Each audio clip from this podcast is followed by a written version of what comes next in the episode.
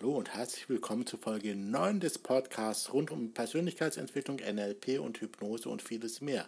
Mein Name ist Dr. Ender Eiser und ich freue mich, dich hier begrüßen zu dürfen. Heute in der Folge Was ist NLP?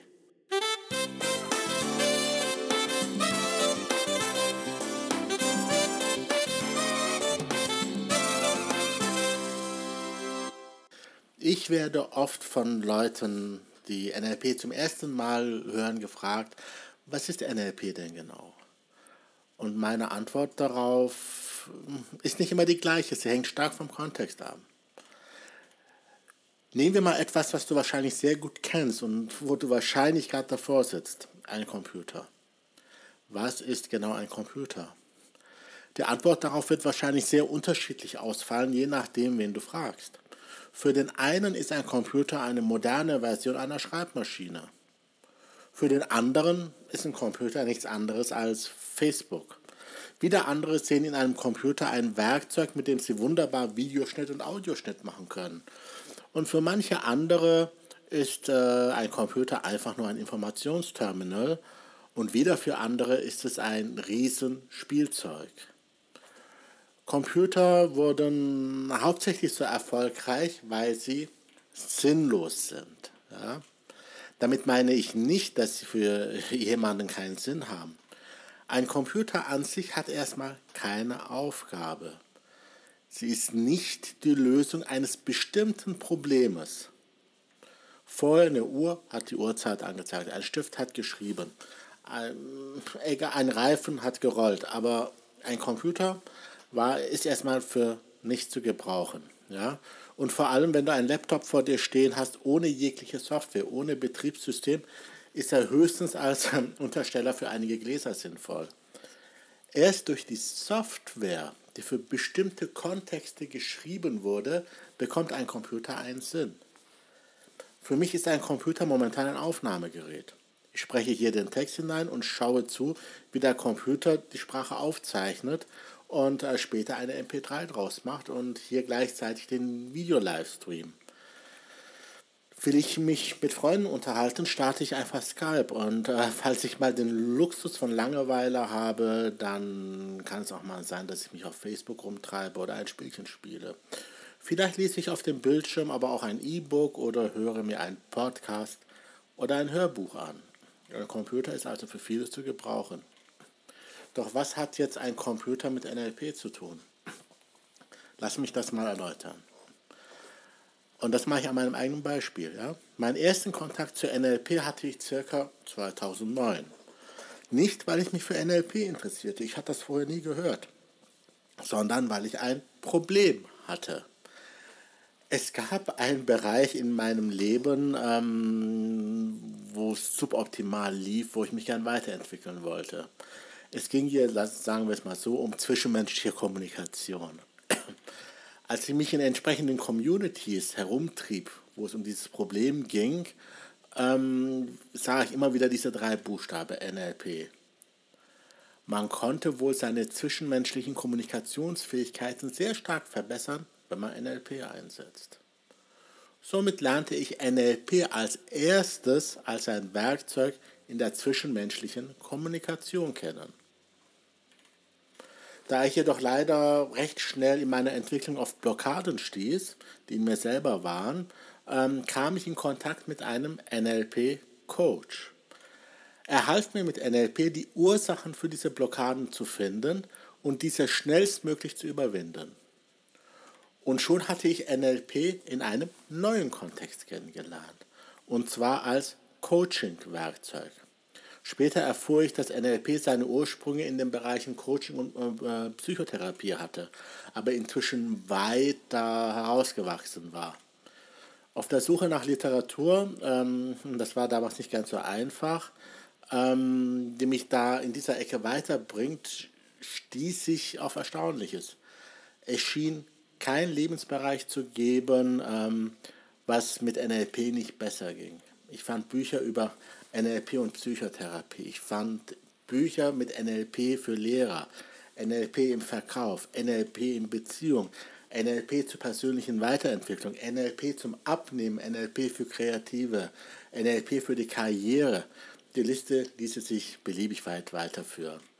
Schnell merkte ich, dass man NLP vielleicht ein klein wenig aus Büchern lernen könnte, konnte. Also, aber es war mehr ein Schnuppern. Ja. Um es wirklich zu lernen, da es um Kommunikation mitunter geht, musste ich in ein Seminar.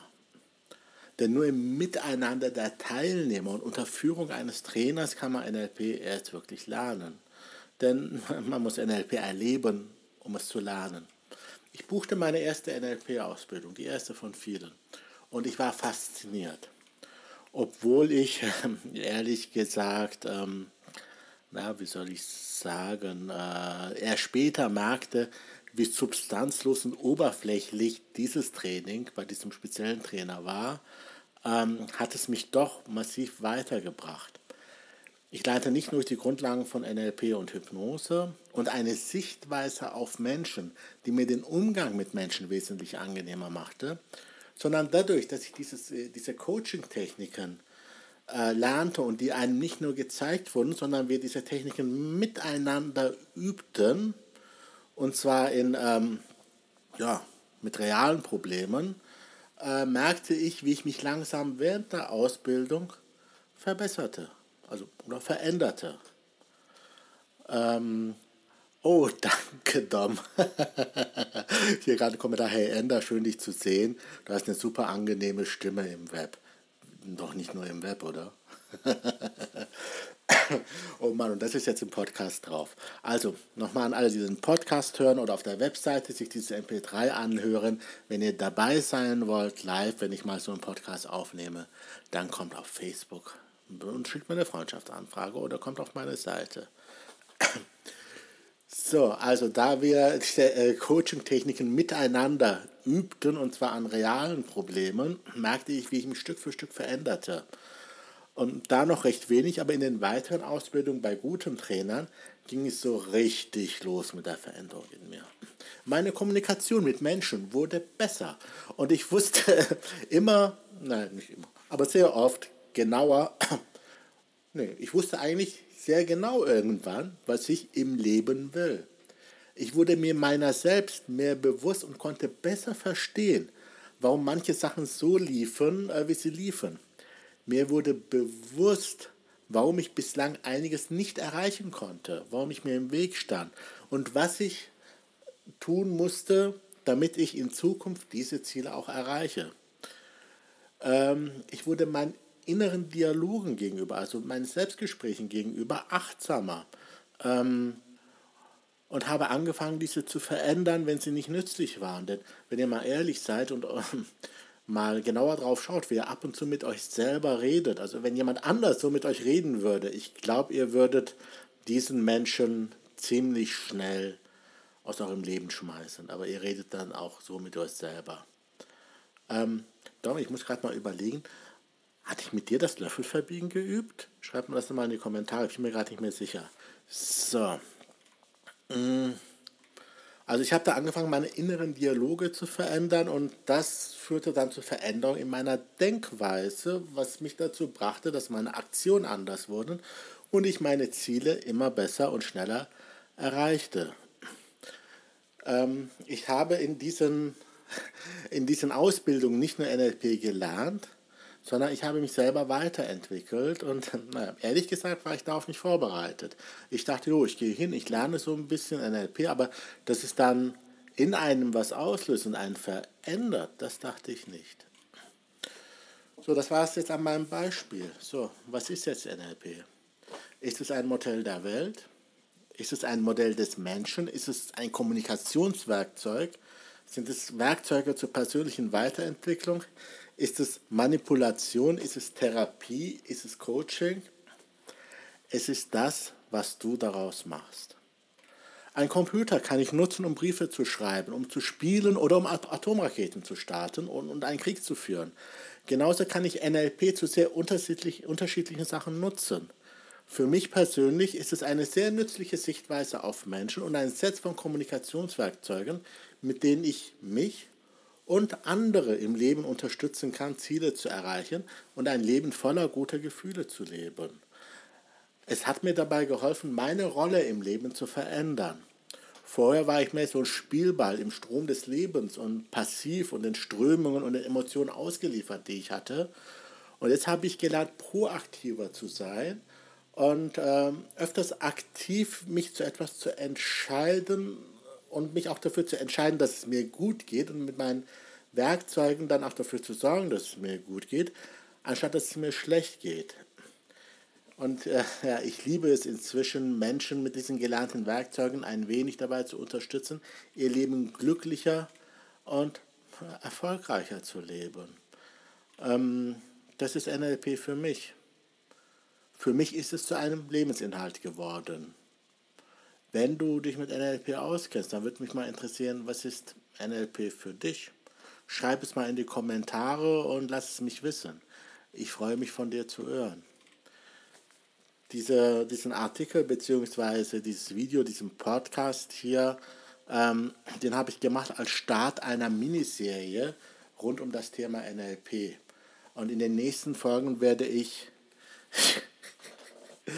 werde ich noch tiefer in das Thema NLP einsteigen und genau zeigen, wofür es geeignet ist und wofür es nicht geeignet ist und was es mir in meinem Leben gebracht hat und was es dir vielleicht bringen kann.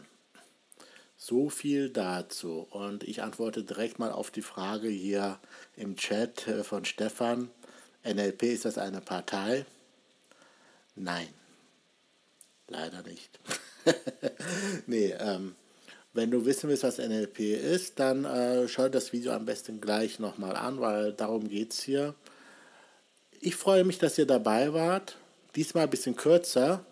Ähm, wenn ihr wenn ihr mehr davon haben wollt, dann gebt mir hier Likes, dann weiß ich, dass euch das gefällt. Ähm, oben habe ich den Link zu, zu YouTube, wo ich diese, ob ich dieses Video online bringe, weiß ich noch nicht, aber wo ich Videos online bringe, auch mit Live-Demonstrationen von Hypnosen, mit Szenen aus meinen Ausbildungen.